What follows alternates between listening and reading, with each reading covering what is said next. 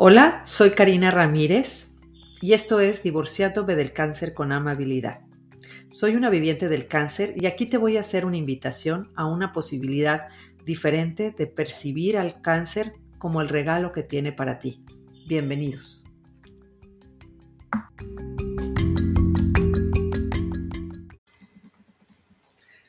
Hola, ¿qué tal?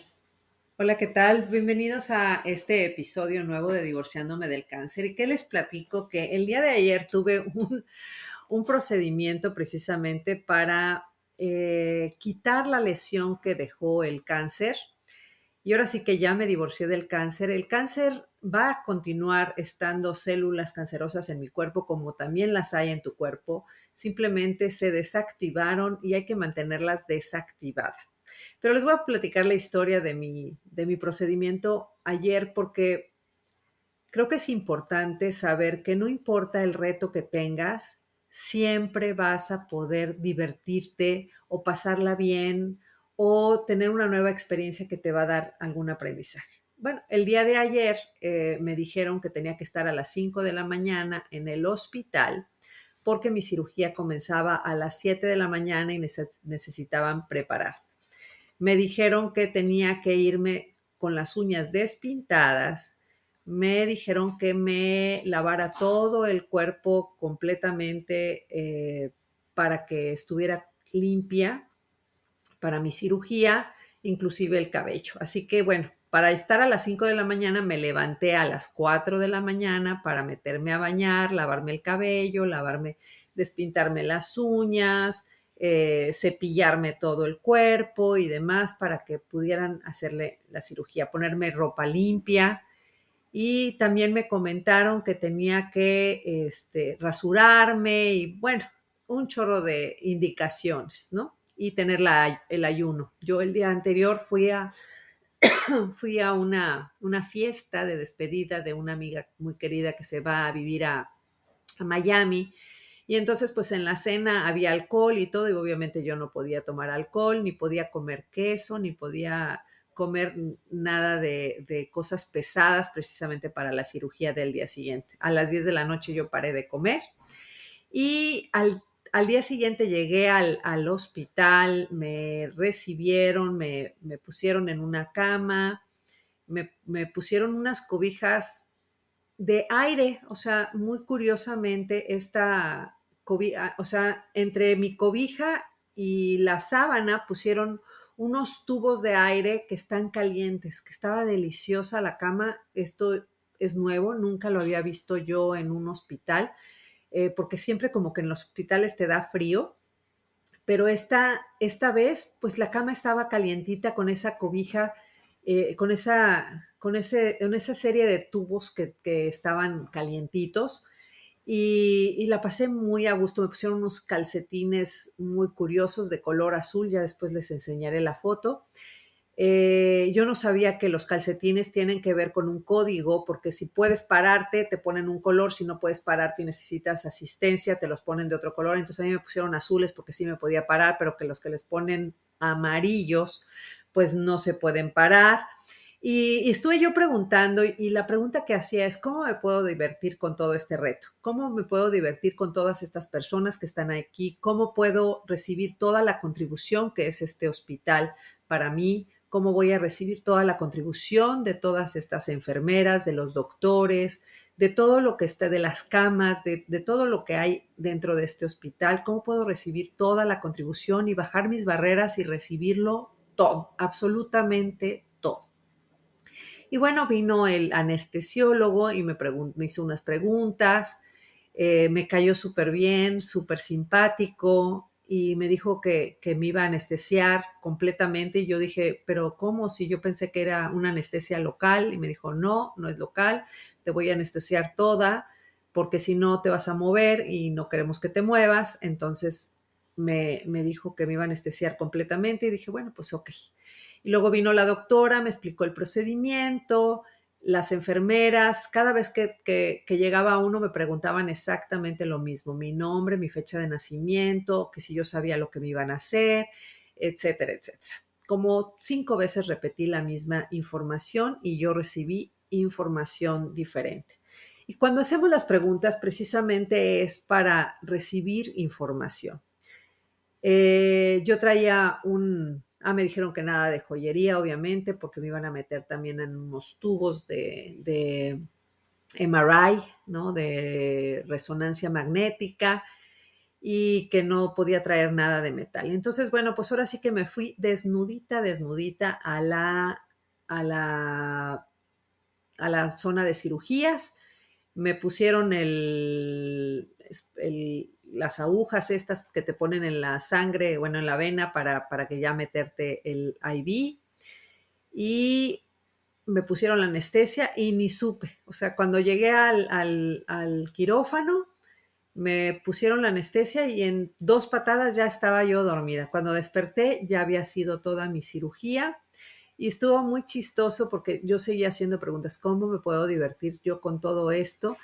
Y curiosamente salí de la cirugía y cuando empecé ya a despertar y que ya estaba medio amodorrada, claro, bastante UCI, bastante dopada con la, con la anestesia, le dije al enfermero que requería yo ir a hacer pipí y me dijo, bueno, ahorita que te lleve yo con las otras enfermeras, te van a llevar al baño. Y yo, bueno, pues ok, pero pues la verdad es que todavía no tenía control de mis esfínteres y pues me, me pillé toda ahí, ¿no? Y entonces estaba yo toda penal y dije, pues ya no necesito, ya me, ya me, ya me, ya hice pipí aquí en la cama y me dice, no se preocupe, la cama está lista para recibir toda la pipí que usted tenga.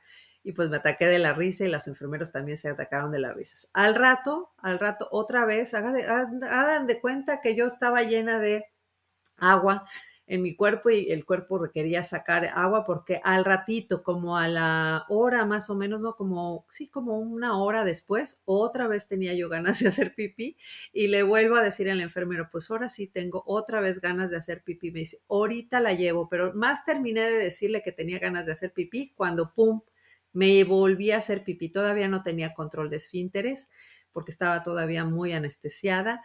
Así que, bueno, el caso fue que me hice tres veces pipí antes de llegar al lugar donde estaba la otra enfermera y ya cuando llegué con la otra enfermera me limpiaron, me dieron wipes y todo, limpiaron toda mi cama, me ayudaron a vestirme y me llevaron al baño para este, ahora sí ya poder ir a hacer pipí a gusto en un excusado. Sin embargo, yo me imagino que sin tener estas herramientas, la verdad lo hubiera pasado muy mal, asustada, a lo mejor quizás este, preocupada, quizás ah, incómoda y demás. Y la verdad es que la pasé muy bien, o sea, la experiencia fue una experiencia muy contributiva, conocí gente muy interesante, me divertí y fue algo que si lo tengo que volver, ojalá no lo tenga que volver a hacer, pero si lo tengo que volver a hacer, no tengo ningún problema de volverlo a hacer. No estoy en contra de la medicina alopática, no estoy en contra de la medicina holística, sino qué es lo que funciona para mi cuerpo. Y esa es la pregunta que yo hice, porque me habían, me habían dado la opción de ponerme cremitas y pasarla muy incómoda como por siete semanas o hacerme este procedimiento y pasarla mal incómoda como dos semanas. Entonces yo elegí pasarla incómoda por dos semanas, aunque tuviera que tener anestesia.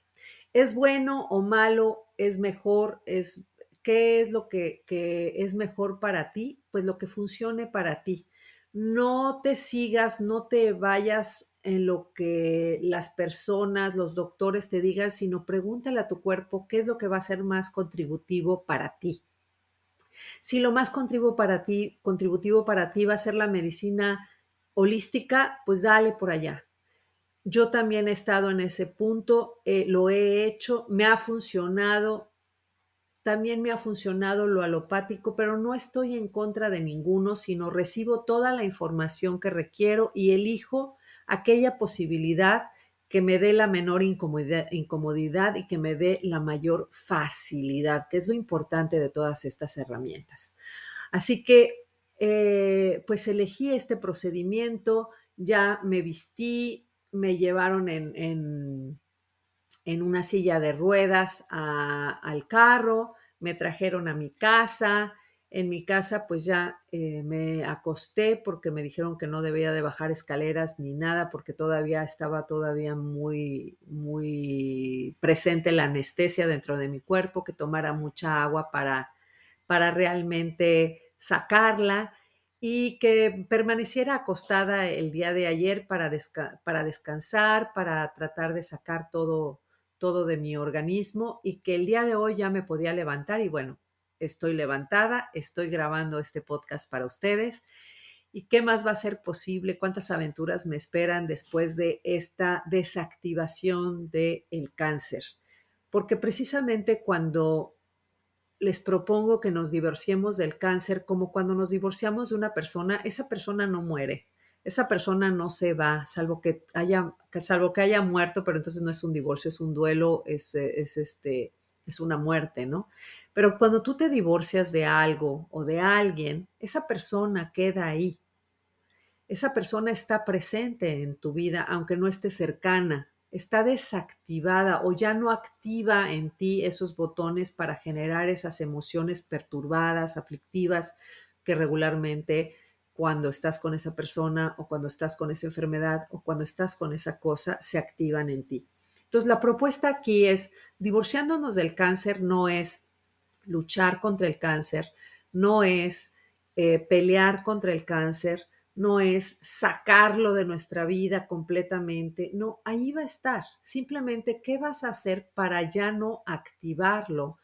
¿Qué emociones perturbadas, aflictivas tienes que están causando ese ese acumulamiento de energía en ciertas áreas de tu cuerpo que provocan que se active estas células ahí. Entonces, esta parte para mí es muy importante eh, invitarlos a que usen las herramientas, que tengo yo varias clases, que pueden buscar en mi YouTube eh, clases también de, de cómo, de qué preguntas hacer para abrir las posibilidades y que realmente desactives y te divorcies del cáncer y ya no le tengas miedo, es mucho más pequeño que tú. No lo hagas más grande, no lo hagas relevante ni significativo, sino simplemente una parte, un reto que tienes que salir de él, aplicarte y listo, se acabó. Ahorita yo ya me apliqué, ya estoy este, con las últimas etapas de esta desactivación y punto. Así que te invito a que aprendas herramientas, hagas preguntas, que le preguntes a tu cuerpo qué es lo que requiere para desactivar el cáncer. Y estoy segura que esa posibilidad está disponible para ti y cuando te la crees, lo logras. Todo lo que yo pude hacer, lo puedes hacer tú de una manera quizás diferente, de una manera parecida a mí. Desconozco, tendrás tú que preguntar y ser tu propio gurú. Nos vemos para el siguiente podcast y que tengan bonito día. Hasta luego.